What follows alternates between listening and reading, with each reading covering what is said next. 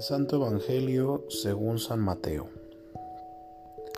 En aquel tiempo Jesús dijo a la gente, Yo les aseguro que no ha surgido entre todos los hijos de una mujer ninguno más grande que Juan el Bautista.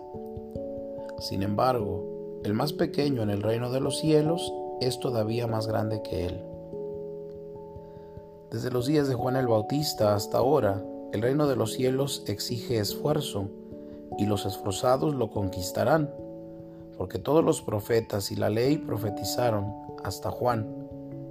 Y si quieren creerlo, Él es Elías, el que habría de venir. El que tenga oídos, que oiga. Palabra del Señor.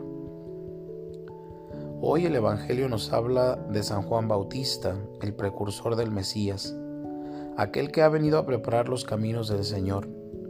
También a nosotros nos acompañará desde hoy hasta el día 16, día en el que acaba la primera parte del Adviento. Juan es un hombre firme, que sabe lo que cuestan las cosas. Es consciente de que hay que luchar para mejorar y para ser santo. Y por eso Jesús exclama, desde los días de Juan el Bautista hasta ahora, el reino de los cielos sufre violencia y los violentos lo arrebatan. Los violentos son los que se hacen violencia a sí mismos. Me esfuerzo para creerme que el Señor me ama.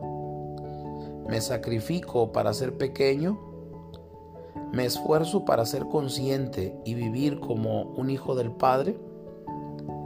Santa Teresita del Niño Jesús se refiere también a estas palabras de Jesús diciendo algo que nos puede ayudar en nuestra conversión personal e íntima con Jesús. Eres tú, oh pobreza, mi primer sacrificio. Te acompañaré hasta que me muera. Sé que el atleta, una vez en el estadio, se desprende de todo para correr. Saboread, mundanos, vuestra angustia y pena, y los frutos amargos de vuestra vanidad yo feliz obtendré de la pobreza las palmas del triunfo. Y yo, ¿por qué me quejo enseguida cuando noto que me falta alguna cosa que considero necesaria?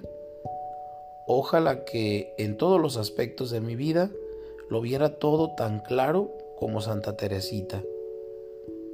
De un modo enigmático Jesús nos dice también hoy, Juan es Elías, el que tenga oídos que oiga.